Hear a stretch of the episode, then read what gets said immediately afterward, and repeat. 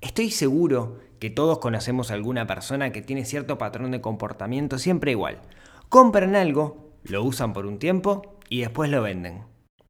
¿Cómo entra esto dentro de las finanzas personales? ¿Cómo podemos analizarlo? Bueno, de eso vamos a estar hablando en este episodio.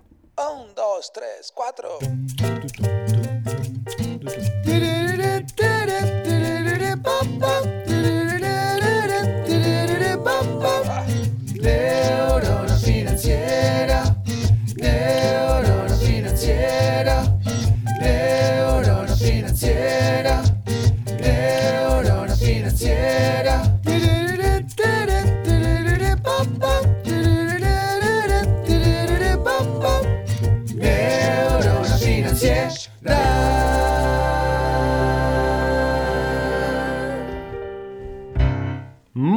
Días, tardes, noches para todos. Bienvenidos a un nuevo episodio del podcast de Neurona Financiera.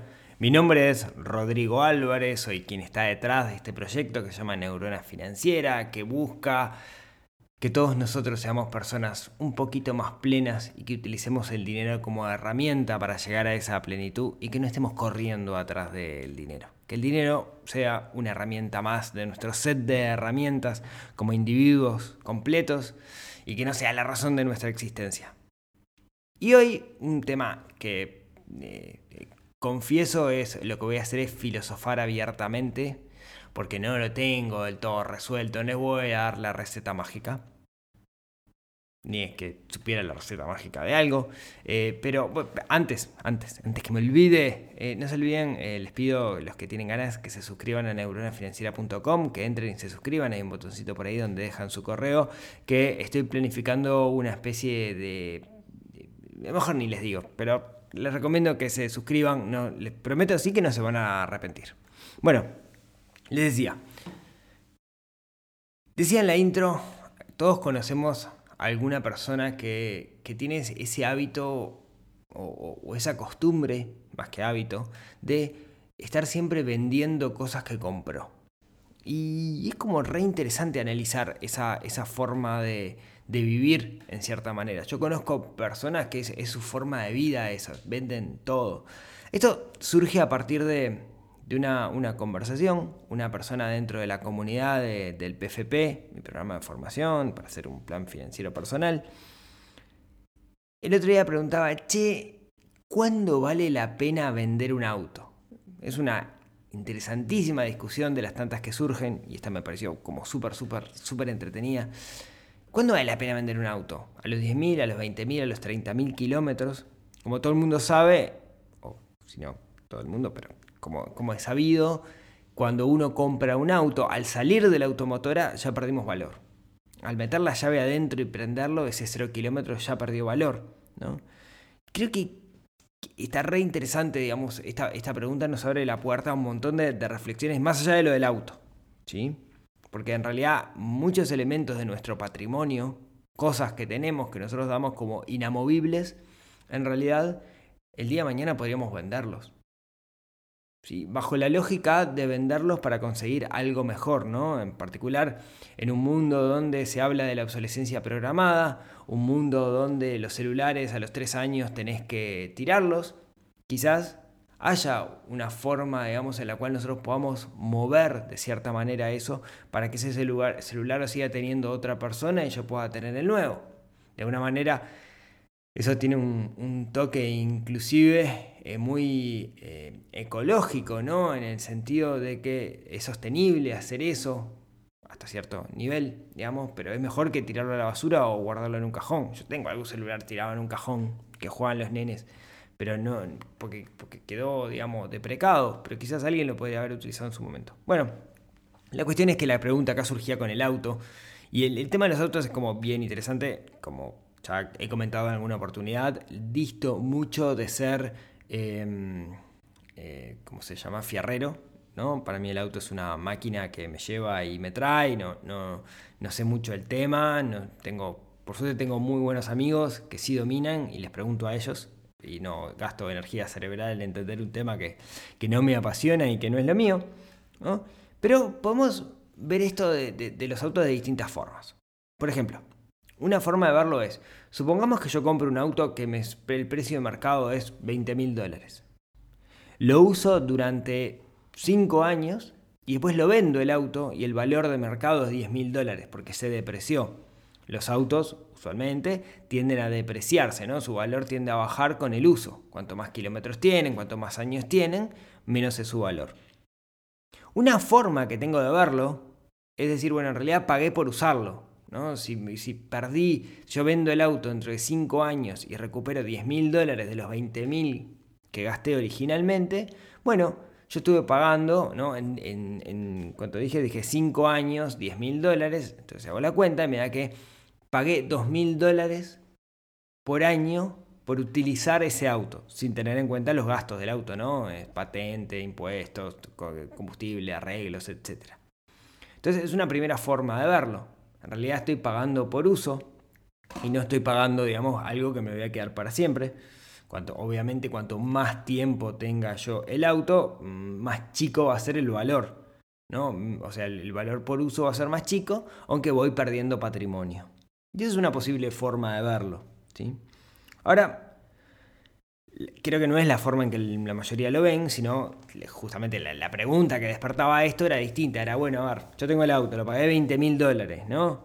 ¿Qué pasa si lo vendo a 15 mil dólares con cierta cantidad de kilómetros pongo algo de dinero arriba y me compro otro 0 kilómetros. De esa forma recupero el valor de reventa y no estoy perdiendo valor. Digamos, ¿no? es, digamos, la lógica es más o menos parecida a la que vimos antes, donde estoy pagando por, utilizar el auto, pero en realidad lo que hago es siempre tener un 0 kilómetro o algo más parecido a un 0 kilómetro sin dejar, como todo el mundo sabe, los autos a medida que, que lo vas utilizando empiezan a desgastarse ciertos componentes, y, no es lo mismo un 0 kilómetro que un auto con 100.000 kilómetros, que un auto con 300.000 kilómetros, que tiene más nanas y me empieza a causar más dolores de cabeza.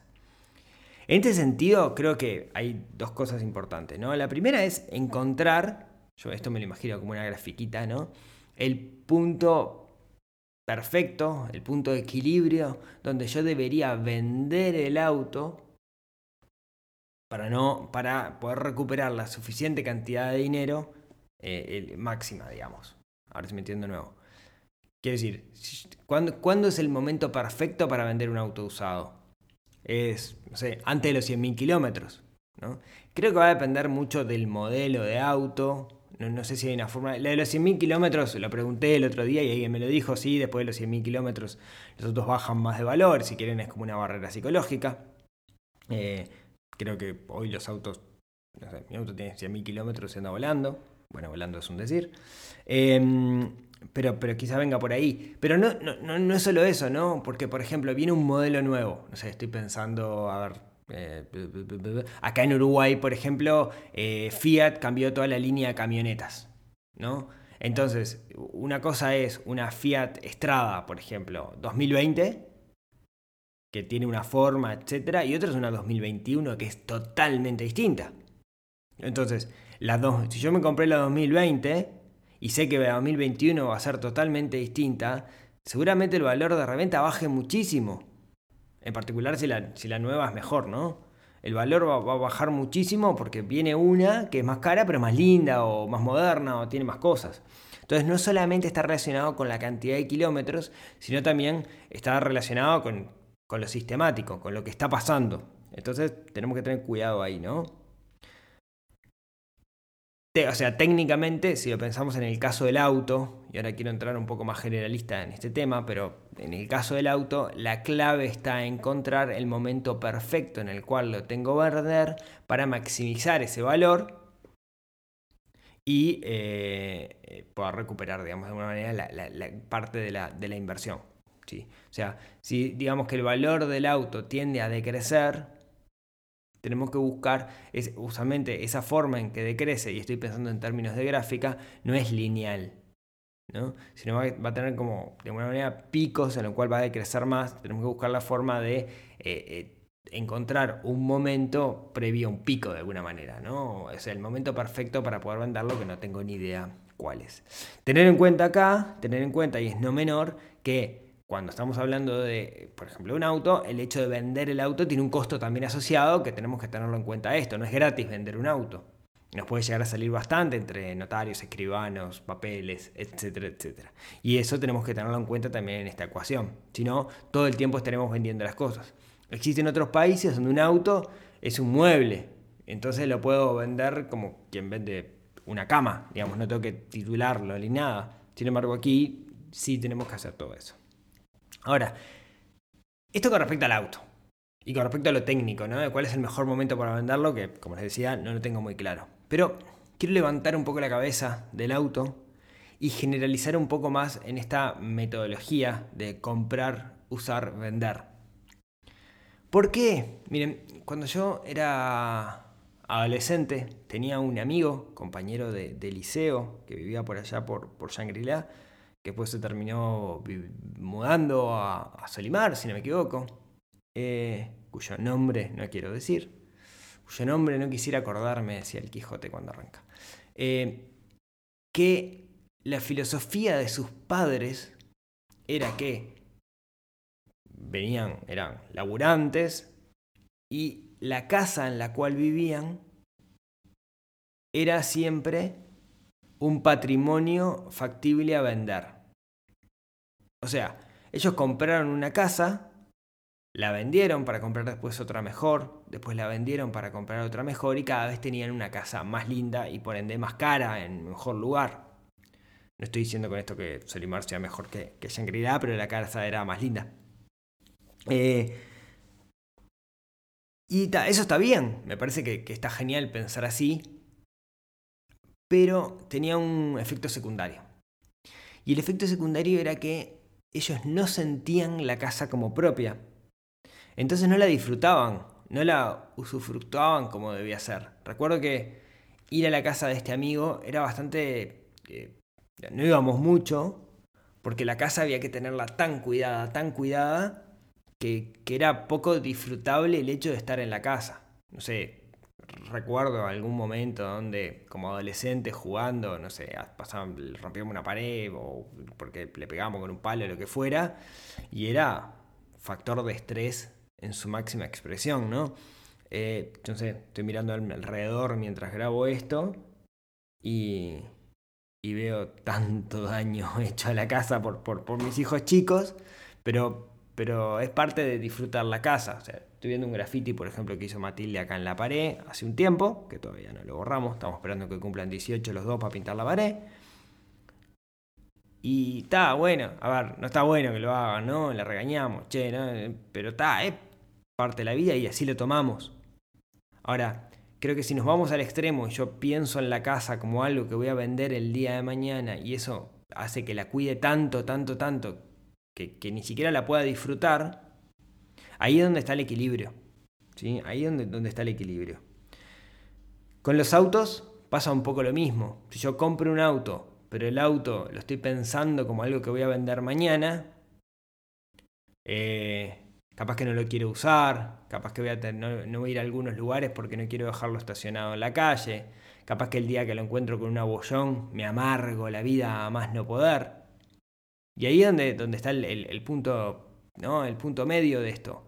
Quizás está bueno pensar en las cosas como me las voy a vender mañana, porque de alguna manera que siga fluyendo su camino.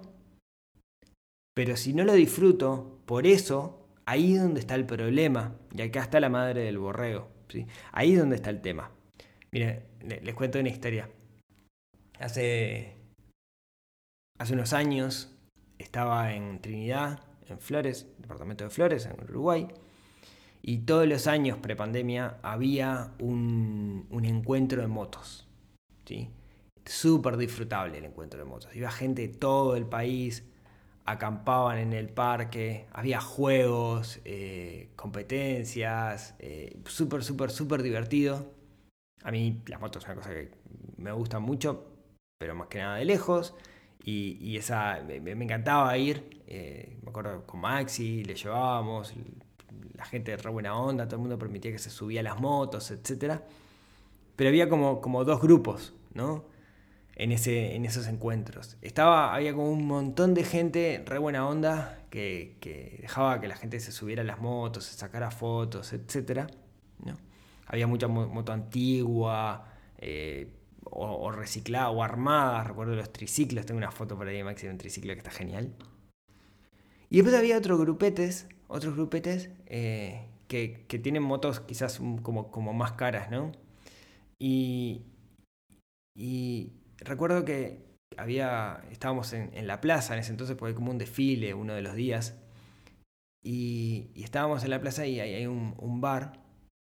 Y había un montón de gente tomando algo en el bar. Y todos, se daba la particularidad de que todos los que estaban en ese bar tenían eh, motos alta gama, en particular todos tenían Harley, ¿sí? motos preciosas. Y estaban todas estacionadas en la iglesia, ahí un poco ah, en la esquina. Y claro, con esta lógica de que de, de, de alguna manera ciudad del interior, donde uno no está muy acostumbrado a ver esas motos de 50, 60 mil dólares, todo el mundo se acercaba a la moto y se sacaba fotos, ¿no?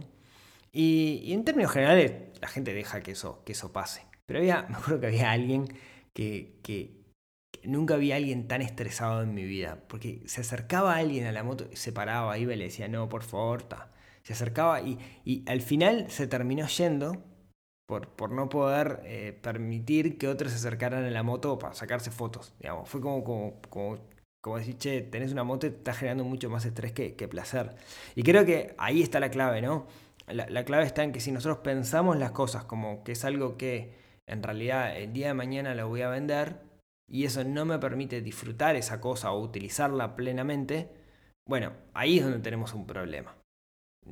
Está bueno cuidar las cosas como para poder venderlas, pero si eso hace que yo no lo disfrute por el camino, bueno, ahí es donde empieza el, el, el delicado equilibrio. ¿sí? Eh, hay, hay, algunos autores que quizás en algún otro episodio de, del podcast me, me explaye un poco, hacen una especie de similitud entre el dinero como, como energía. ¿sí? No me quiero poner metafísico, el otro día me dijeron que me ponía autoayuda. No, no, quiero arrancar para pero, pero hacen una similitud con bastante, bastantes puntos, digamos, bien, bien, bien interesantes y bien discutibles y, y, que aportan mucho valor de que ven el dinero como, como una energía, una energía invisible, ¿no? La energía que me permite trabajo, transformo mi trabajo en dinero y con ese dinero puedo comprar cosas, entonces tiene sentido verlo como una especie de energía cinética potencial, ¿no? En ese, en ese sentido. En otro momento, si quieren, me explayo con el tema. Entonces, con aquello de que la energía no se destruye y se transforma, tiene sentido que yo venda, venda cosas. Aquellas cosas que tengo que son parte de mi patrimonio, que las puedo vender ya sea para, para cambiarlas o simplemente por el hecho de que las tengo ahí y es energía parada. Y energía parada se pudre, digamos, ¿no? Quiero decir, eh, la, típica, electrodomésticos, ¿no? Que compramos en algún momento porque nos dejamos llevar por un impulso y nos dimos cuenta después que no utilizábamos. No sé, por ejemplo, yo en un momento de la historia compré una juguera de estas que le pones un zapato y te sacan jugo de zapato. La usé un montón. Después me di cuenta que quizás no era tan saludable porque destruía la fibra y la fibra es muy importante dentro de los, de los vegetales y dejé de, utilizarla. Abro paréntesis, gracias a Miguel Casares por eso, cierro paréntesis. Entonces, eh, que la tenía ahí, la verdad ocupaba un huevo espacio, tampoco quiero, me gusta ser bastante minimalista y, o, busco ser minimalista y tener cosas que no utilizo no me gusta o que utilizo una vez por año no me gusta. Entonces, eh, la vendí. ¿Sí? La vendí por menos dinero del que lo compré, sí. Digamos que pagué por uso, entonces, ¿no? Lo que hablábamos eso de que, bueno, la vendí simplemente para hacerme con el dinero porque era algo que no, no estaba utilizando. Y creo que está bueno que hagamos eso, ¿no? Si tenemos cosas al cohete, cosas que nos están ocupando espacio, que no utilizamos, que están, son energía estancada, está bueno que lo, que lo vendamos, ¿sí? Eh, hoy existen eh, un montón de eh, formas de, de, de vender, de, ofrecer aquellas cosas que tenemos que antes no existían, ¿no? sé, Mercado Libre, por ejemplo, que subir una cosa es fácil, venderla y, subirla bien, digamos, es un poco más complejo, ¿sí? es algo que podremos hablar en, en su momento. Los marketplace de Facebook, es impresionante, no, no, no, estoy muy, no soy muy afín, pero la cantidad de cosas que se venden por el marketplace de, de, Facebook, otras plataformas, ¿no? O simplemente amigos, compañeros de trabajo, yo siempre que he vendido alguna cosa que es en mando mail, eh, contando alguna historia para vender y siempre lo termino vendiendo. Este, eh, creo que vendí. que, miren, historias de cosas que vendí. Vendí la guitarra eléctrica, que, que, que- que no sé si lo he contado, pero siempre quise ser músico y no tengo el don y lo he intentado varias veces. Eh, vendí, em, vendí la juguera. ¿Qué más vendí? No, he vendido algún mueble que, que- que no pegaba con la casa cuando nos mudamos. En términos generales he vendido un montón de cosas y creo que, que está bueno no tener cosas guardadas al pedo que uno no utiliza. Pensé que ahí donde, donde, donde está la clave. Siempre lo que tenemos que tener en cuenta es el costo de venta. ¿sí? Particular con un auto, con una casa, son costos complicados. ¿sí? O son altos y el, el split, digamos, ¿no? Eh, lo que tengo que pagar por, por vender algo, eh, que tengo que tenerlo en cuenta. No, es el split, pero bueno, tengo que tenerlo en cuenta de, de alguna forma en esta, en esta ecuación. ¿sí? Pero creo que la clave, lo que yo quería dejarles el día de hoy, y acá es, si quieren, la filosofada, es, está bueno, me parece a mí que está bueno que nosotros vendamos cosas que, que no utilizamos o vendamos cosas que ya le dimos un uso y queremos hacer un upgrade, que no acumulemos por acumular, que aquello que no utilicemos lo, lo podamos vender para hacer mover esa energía de dinero. Tengamos en cuenta el, el- costo de eso para no perder plata. Pero, sobre todo, creo que lo que tenemos que preguntarnos es si hago eso como hábito, como hábito no, ¿no? Como, como comportamiento habitual, ahí va, que eso no me corte de disfrutar y de utilizar las cosas, porque si no, no están cumpliendo su objetivo de esas cosas. Y ahí es donde está la clave, ¿no? Usar el dinero como herramienta para ser personas más plenas y no permitir que el dinero nos use. Si yo tengo el auto, pero no me animo a sacarlo por miedo a que mañana lo choquen y pierda valor de reventa, el dinero me está utilizando, el miedo me está ganando. Ahí es donde está la clave. ¿sí? Las cosas son producto de esa energía de dinero y tenemos que utilizarlas. Utilizarlas para ser personas más felices. En el momento que corta nuestra felicidad porque nos genera estrés, ahí es donde la estamos macaneando. Y eso era lo que quería dejarles el, el- el día de hoy como reflexión más filosófica de esta pregunta de en qué momento vale la pena vender un auto, la cual no puedo responder, pero lo que sí puedo responder es que no vale la pena tener un auto si no podemos disfrutarlo porque el día de mañana lo quiero vender. Y esto era lo que quería contarles el día de hoy. Eh, muchas gracias por escucharme, como siempre. Y si tienen ganas, nos vemos, nos hablamos, nos escuchamos el próximo miércoles en otro episodio que ayude a domar, a entrenar, a despertar esa neurona financiera que tenemos un poquito dormido y que tenemos la obligación de despertar. Les mando un abrazo y nos vemos el próximo miércoles. Chau, chau. Financiera.